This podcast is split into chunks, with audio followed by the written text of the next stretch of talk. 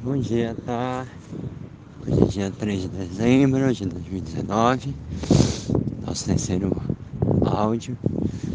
É, eu escutei tudo que você trouxe e eu fiquei pensando é, sobre a, quando você fala é, que acaba priorizando certas maneiras, né, certos tempos é, em relação a outros e como que é difícil às vezes sustentar a, o atendimento na necessidade de cada um da família, em vez de se ajustar a uma certa norma social que obriga todo mundo a seguir um único fluxo e tal, né?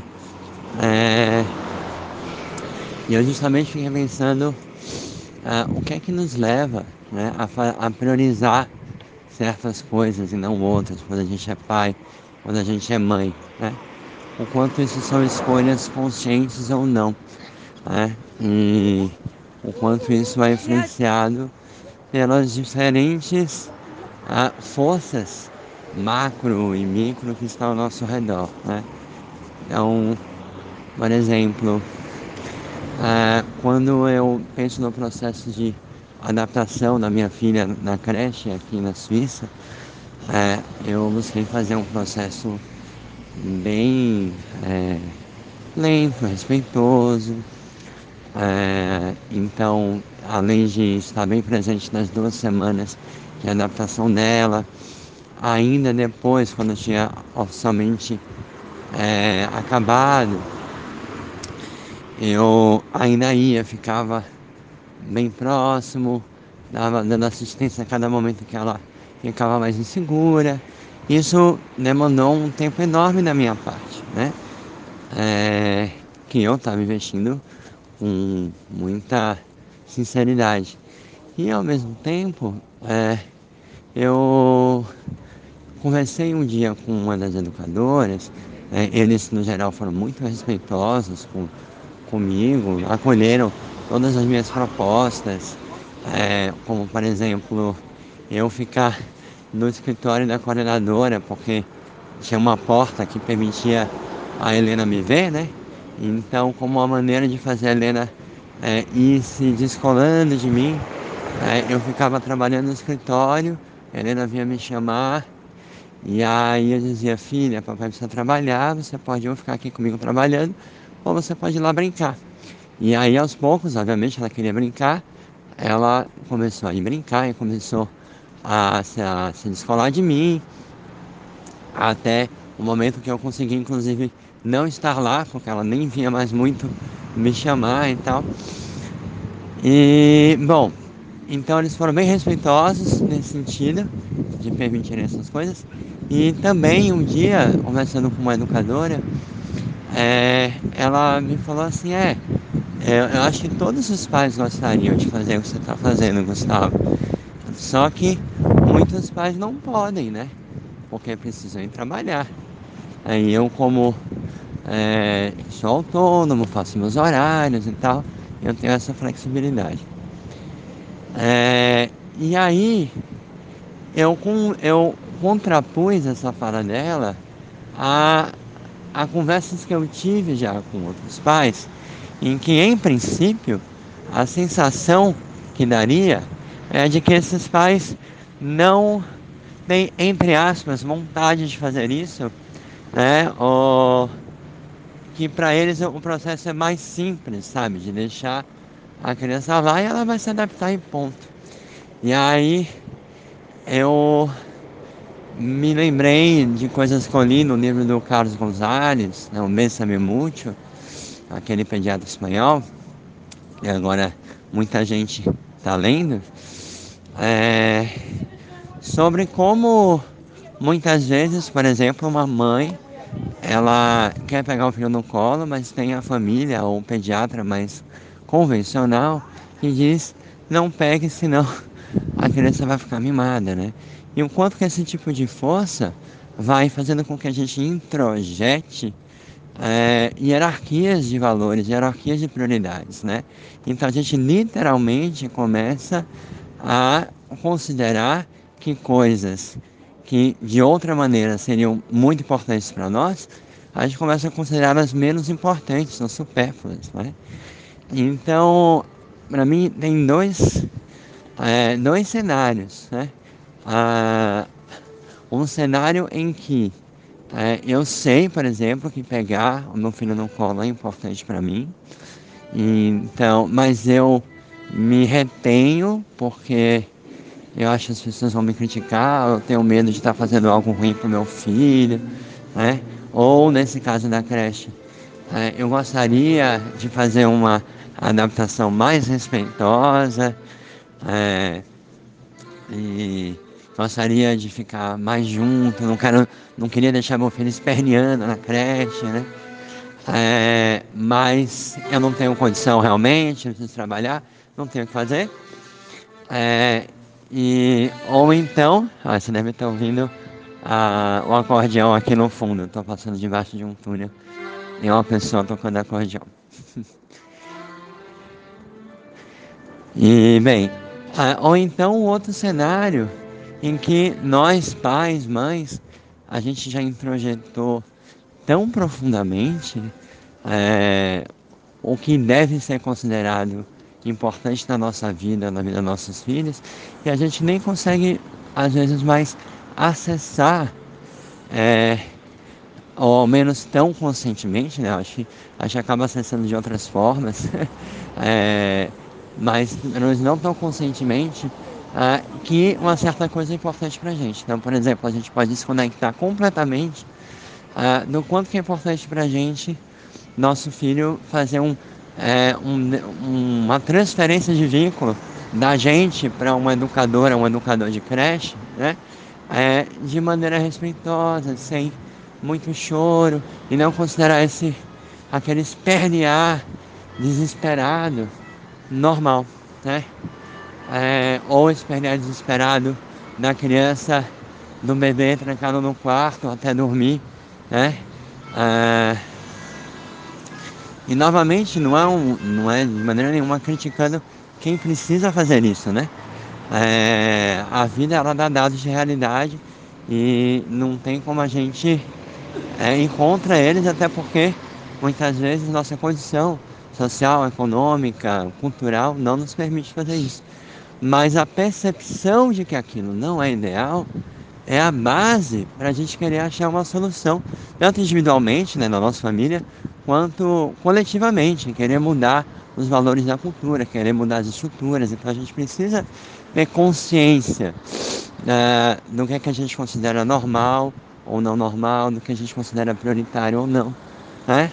Então, mesmo que eu diga, olha, é verdade, realidade, eu tenho que deixar meu filho na creche, mesmo que ele esteja desesperado de espernear, mas eu posso ao mesmo tempo me dizer, puxa, mas isso não é o ideal.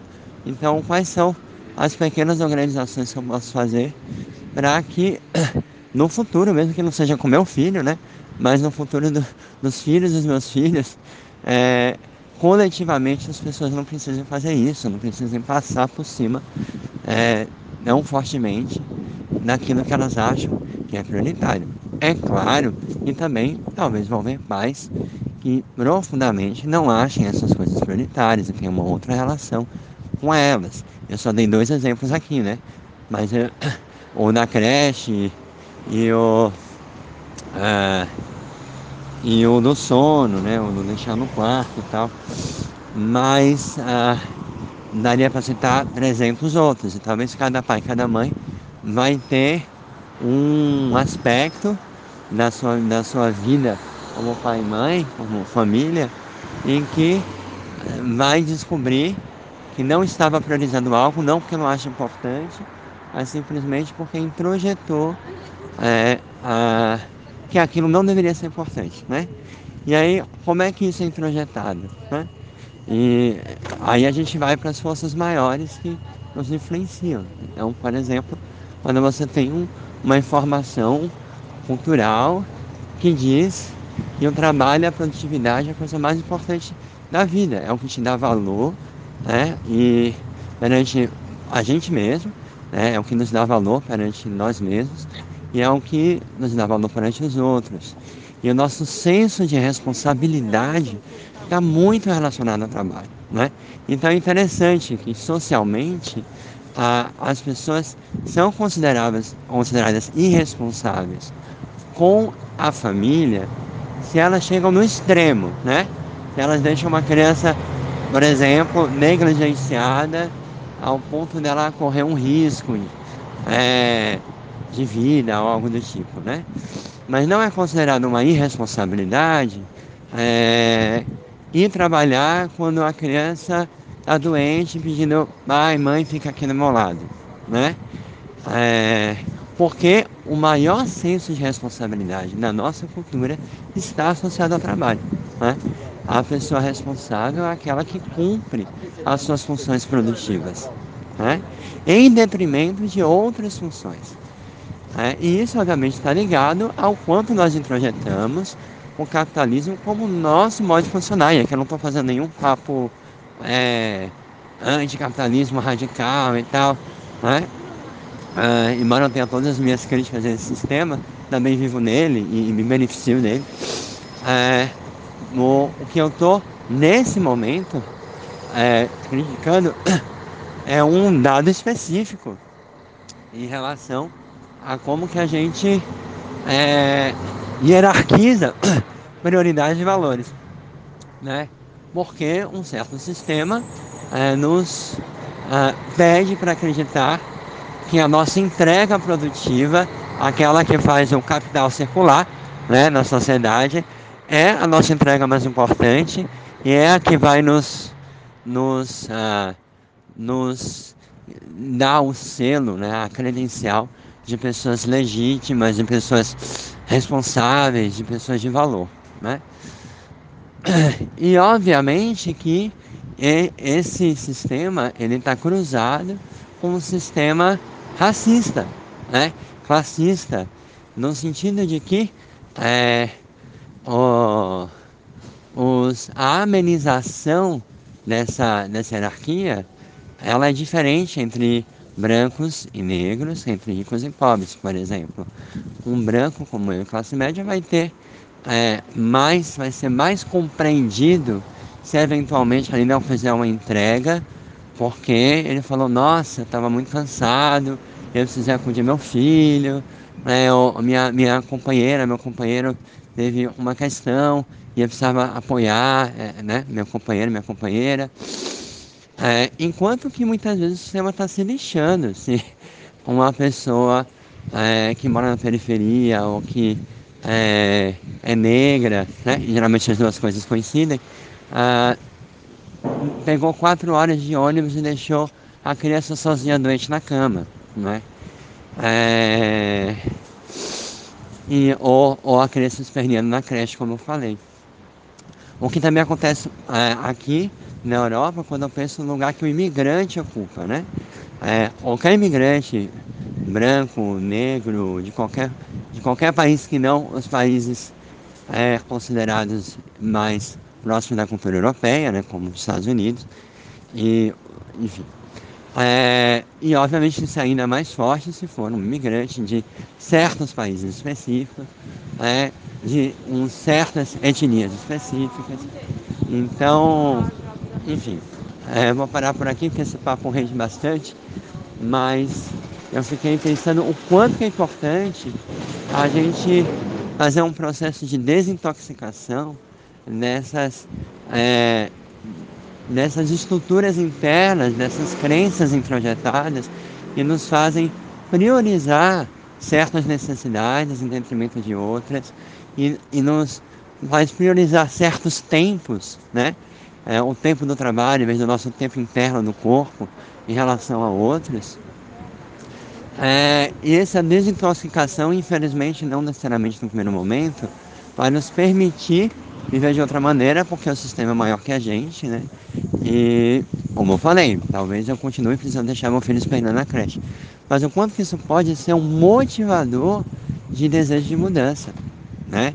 Assim como pode ser um motivador de empatia, né? Porque na medida que eu percebo, eu como um, homem privilegiado, percebo o quanto que eu me canso é, na vida que eu estou levando, né? Em que eu busco priorizar minha filha de todas as maneiras, dividir é, todo o tempo do mundo que eu posso entre trabalho e estar com ela, né?